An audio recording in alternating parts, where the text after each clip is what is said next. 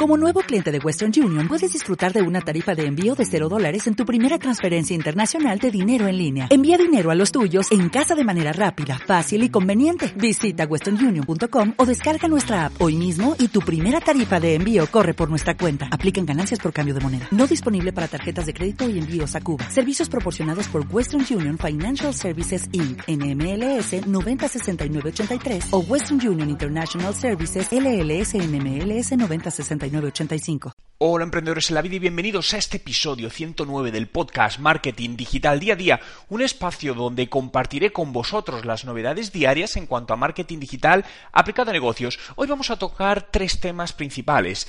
Primero, vamos a ver los siete nos, es decir, todo aquello que está evitando que muchísimas empresas obtengan resultados con su marketing de contenidos. Segundo, hablaremos de Telegram y unas novedades que lanza ya ahora en el mes de septiembre. Y tercero, hablaremos del nuevo acuerdo, dicho de alguna manera, que Google y WhatsApp acaban de alcanzar. Hoy es 10 de septiembre de 2019 y mi nombre es Juan Merodio.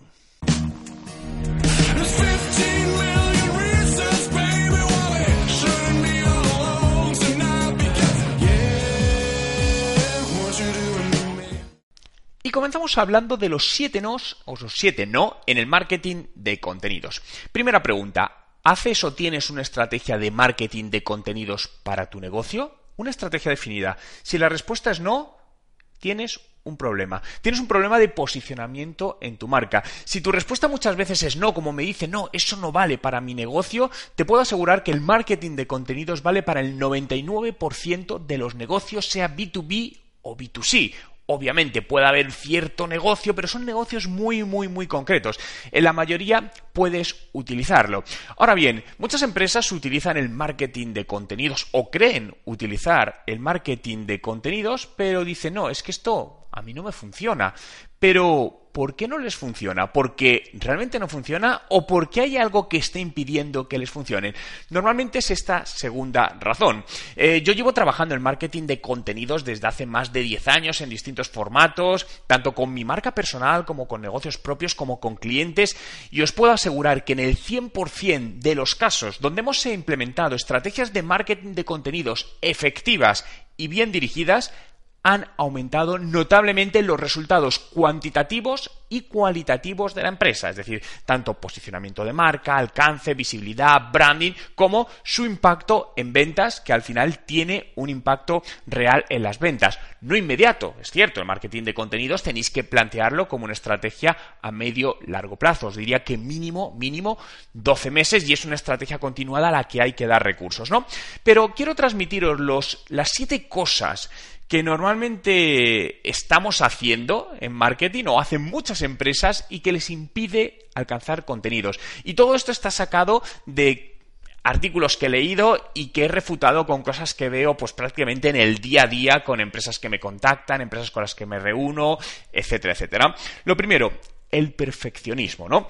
Yo soy un partidario que la perfección no existe. Creo que nunca vamos a alcanzar la perfección en nada. Por lo tanto, intentar buscar la perfección para mí es un error en los negocios. ¿Por qué? Porque además la perfección es subjetiva. Y todo aquello que es subjetivo, lo único que te va a hacer es intentar darle una visión personal que no tiene a lo mejor nada que ver con la, que puede ser la visión de tus clientes, ¿no? Y al final esto lo que crea es un, como un círculo, ¿no? Un círculo infinito, donde muchas veces, y pues por ejemplo, intervienen muchas o pocas personas en el proceso de decisión de los contenidos y al final dice, no, yo es que creo que esta palabra no, yo es que creo que esta coma no. Recuerdo hace muchos años con una empresa donde la estrategia de contenidos para Twitter, recuerdo perfectamente, era una gran empresa, todos los lunes se hacía un comité donde 10 personas opinaban de los tweets de la semana. Os puedo decir que era auténticamente eh, improductivo, no valía absolutamente para nada y era una pérdida de tiempo de muchísima gente y que no tenía ningún tipo de sentido, ¿no?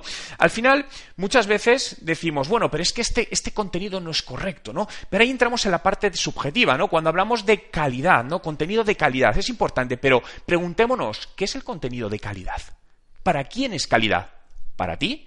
¿Para tu cliente? Para el director de contenidos, para el dueño de la empresa, probablemente lo que para uno es de calidad no lo es para el otro. Y no para el 100% de personas puede ser de calidad. A lo mejor ese contenido es de calidad para un 60% de la audiencia que llega, pero hay otro 40% que no lo necesita y no le resulta de calidad, ¿no? Por lo tanto, es muy importante. Yo soy más partidario de mantener, obviamente, unos estándares mínimos de calidad. No quiero decir que, que vaya a ser contenido basura, ¿no? Pero sí más la cantidad en este sentido, ¿no? Manteniendo una mínima calidad. Detallo esto que es, que es importante, ¿no? Por lo tanto, esta búsqueda del perfeccionismo en la parte de estrategia de contenido se puede aplicar a muchas más cosas. Al final lo que hace es ralentizar procesos, eh, meter costes añadidos a la empresa, ocupar tiempo de personas que podrían estar dedicando a labores mucho más productivas. Primer no es este, ¿no? El perfeccionismo. Nos vamos al... esperaros que se me ha ido la lista. Nos vamos al segundo no. Demasiada gente necesita revisar esto. Eh, yo te aconsejaría que hubiese un tomador de decisión, que es un poco la persona que guía la estrategia del marketing de contenidos. ¿no? Aquí en Juan Merodio tenemos una persona que es la que dirige eh, todos los eh, al equipo de contenidos y dirige la línea de contenidos, ¿no? Pero, y realmente, al final basamos también el contenido, se revisa estructuralmente, pero no se revisa en cuanto a, es decir, cada profesional que genera un contenido, damos por hecho, y es una persona válida, por lo que sabemos que ese contenido va a ser de calidad y tiene cierto criterio. Pero cuando intervienen, y os lo comentaba un poco antes, iba relacionado con el perfeccionismo, cuando interviene mucha gente en el proceso de toma de decisión de este contenido es bueno, este contenido no, esta infografía le falta un punto, es que el color rojo no es corporativo, es que volvemos a lo mismo, entramos en una procrastinación, en un bucle que lo que hace es que dejamos de hacer cosas y mientras estamos dejando de hacer cosas estamos dando la oportunidad a los competidores, a otros negocios hacerlo y a coger ese hueco de mercado, ese huequito de contenido que nosotros estamos dejando libre, ¿no? Desde un punto de vista de empresa, si lo miramos desde un punto de vista frío, tú debes copar el mercado. Porque mi pregunta es, ¿quieres ser el número uno en tu sector o no? Entiendo que sí, ¿no? Por lo tanto, o quieres ser el décimo, el quinceavo, o que no se te conozca. Por lo tanto, debemos aspirar alto, apuntar alto, ¿no? Había una frase muy buena, no me acuerdo quién era, que decía, apunta a las estrellas y llegarás a la luna, ¿no? Porque siempre vamos a apuntar más alto y normalmente no llegamos tan alto, ¿no? Y esto es importante. Nos vamos al tercer no. No tener un tomador de decisión, ¿no? Fijaos que estos tres puntos van muy alineados. Esta persona que os decía que al final sea un poco la que la que guíe, ¿no? Ya no digo la que tome la decisión de sí o no, porque creo que al final tenemos que confiar en cada una de las personas y lo que no podemos hacer es que alguien genere contenidos y luego no se publique. Esto lo he visto en muchísimas ocasiones donde imaginaos una empresa tenía una persona que era diseñadora gráfica, pongo uno, de los muchos ejemplos que he visto, ¿no? Y había generado pues numerosas creatividades, contenidos, infografías y un elevado porcentaje de esos contenidos a los que había dedicado numerosas horas de trabajo, había una persona que dijo, no, eso no, no lo veo bien para esta empresa. Y se dejó de hacer, porque esa persona decidió que no. Vuelvo a lo mismo, ahí entramos en una visión subjetiva. Mucho cuidado con esta parte. Pero esto es mucho más grave, porque realmente hay una persona que está haciendo muchas horas, dedicando muchas horas a un trabajo que no ha valido absolutamente para nada. Por lo tanto, aquí nos deberíamos replantear, ¿esa persona que está dirigiendo los contenidos realmente es la adecuada? Lo mismo, sí, y a lo mejor quien no es adecuado es el diseñador de contenidos, o lo mismo es que no hay una comunicación buena entre ellos y ambos son muy válidos, pero deberíamos replantearnos todas esas cosas para evitar estas pérdidas de tiempo, estas roturas de comunicación que al final, el que el perjudicado real de todo esto es el negocio, es la marca, es la empresa. No son las personas, es la empresa, ¿no? Por lo tanto, como presidente, director general, empresario, eh, emprendedor, esto es lo que tienes que evitar siempre. Cuarto no, falta de tiempo, es que no tengo tiempo, ¿no?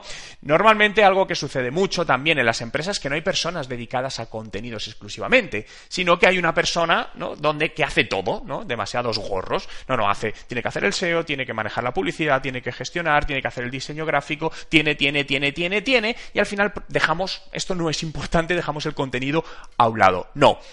Te diría, ten una persona exclusivamente para contenidos exclusivamente para contenidos. Puede que me digas, vale, pero yo soy una, pequeña empresa, yo no puedo tener una persona exclusivamente para contenidos. Bueno, busca un freelance, media jornada tres horas al día, dos horas al día, y irás creciendo. Pero que esa persona, aunque sea dos horas al día, se dedique exclusivamente a contenidos. Su foco sea hacer buenos contenidos, ¿no?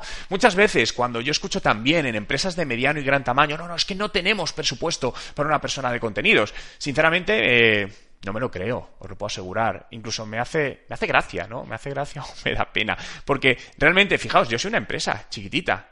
Y aquí hay cuatro personas exclusivamente dedicadas a generación de contenido. Parecemos más un medio de comunicación que una empresa de marketing.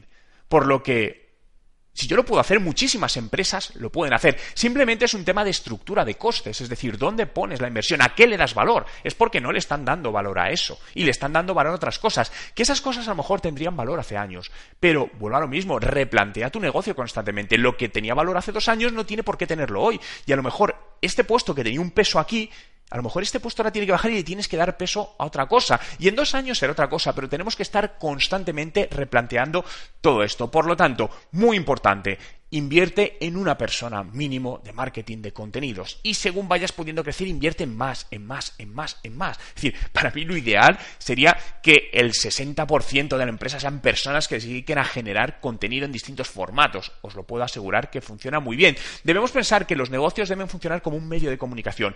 Piensa en un periódico, piensa en una revista. Esa es una de las modelos de negocio que debería tener tu negocio, independientemente vendas a empresa, independientemente vendas a cliente final, independientemente del sector.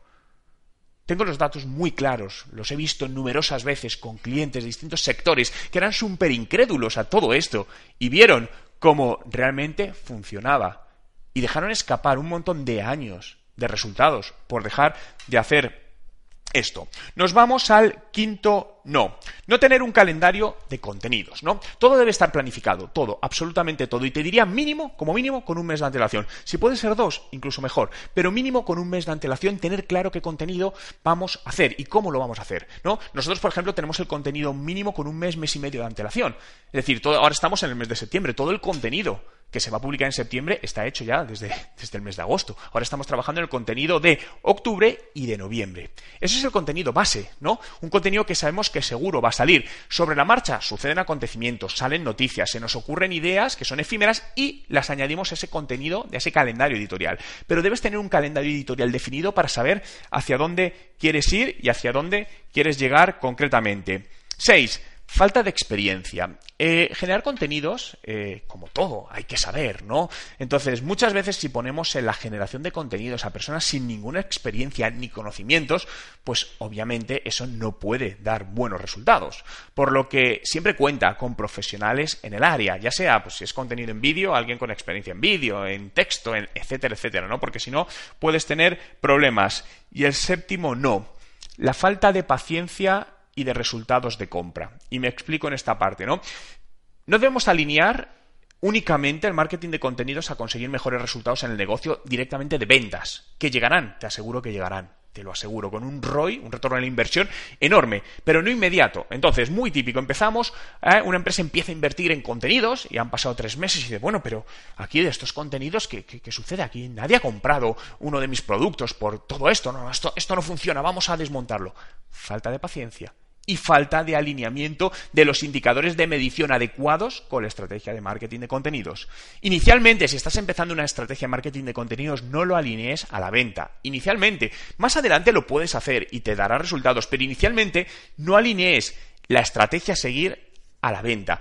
Puede haber otros datos cualitativos, puede ser el alcance, puede ser eh, las interacciones con el usuario, los comentarios que te dejan, el volumen de leads, lo que quieras, pero no directamente a la venta en una primera fase. Por lo que después de estos siete nos de marketing de contenidos, pregúntate, analiza cuántos de ellos están en tu empresa y sabrás en muchas ocasiones por qué no te está dando todos los buenos resultados que te está dando. Te aseguro que si te quitas estos siete nos, te aseguro al 100%, que tu marketing de contenidos te va a dar resultado en tu negocio. Te lo aseguro al 100%.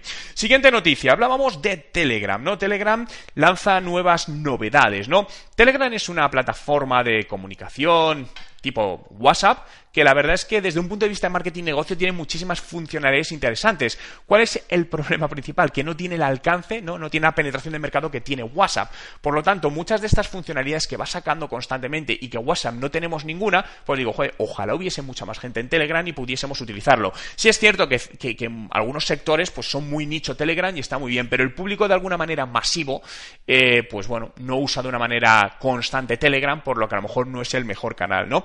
Pero lanzamientos o cosas nuevas que va a incorporar este mes de, septiembre va a ser la programación de envío. vas a poder programar mensajes, ¿no? Imaginaos que esto lo pudiésemos hacer en, WhatsApp. Sería maravilloso. De hecho, va a llegar, ¿no? En toda la parte de, WhatsApp va a haber muchas novedades en el, lo que queda de año y en el próximo año, ¿no? Eh, si quieres también aprender más de WhatsApp Marketing, te recomiendo hacer mi curso WhatsApp Marketing como canal de comunicación, ventas y empresa, ¿no? Tienes el enlace en la descripción de este vídeo.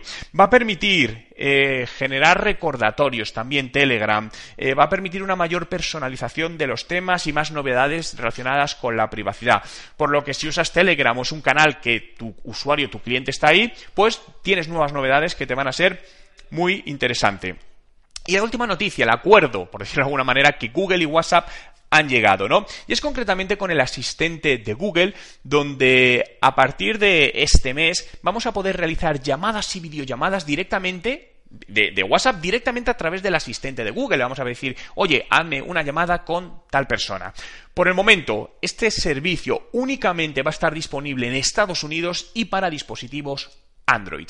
Pero el futuro será que al final, pues este asistente de voz nos permita sincronizar o poder pedirle eh, desde cualquier dispositivo móvil que nos llame a X persona a través de WhatsApp, ¿no? Algo que está empezando y que seguirá creciendo e irá mucho más allá y tenemos que estar atentos y yo os mantendré informados de todo esto. Gracias a todos por estar ahí un día más, por hacer realidad este podcast Marketing Digital día a día. Puedes seguirlo en Spotify, busca Juan Merodio, dale a seguir. De esta manera te avisaré diariamente de todas estas novedades que van saliendo para que no te pierdas nada que te ayude a hacer crecer tu negocio. Puedes visitar ahora mi web juanmerodio.com donde encontrarás eh, miles de posts que además actualizamos a diario, nuevos ebooks de descarga gratuita, grandes ofertas en cursos online, por lo que entra ahora, visítalo y nos vemos mañana.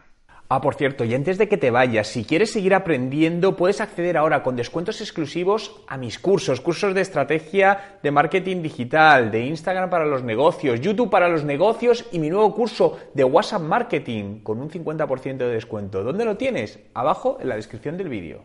Dale más potencia a tu primavera con The Home Depot. Obtén una potencia similar a la de la gasolina para podar, recortar y soplar con el sistema OnePlus de 18 voltios de Ryobi desde solo 89 dólares. Potencia para podar un tercio de un acre con una carga. Potencia para recortar el césped que dura hasta dos horas. Y fuerza de soplado de 110 millas por hora. Todo con una batería intercambiable. Llévate el sistema inalámbrico OnePlus de 18 voltios de Ryobi. Solo en The Home Depot. Haces más. Logras más.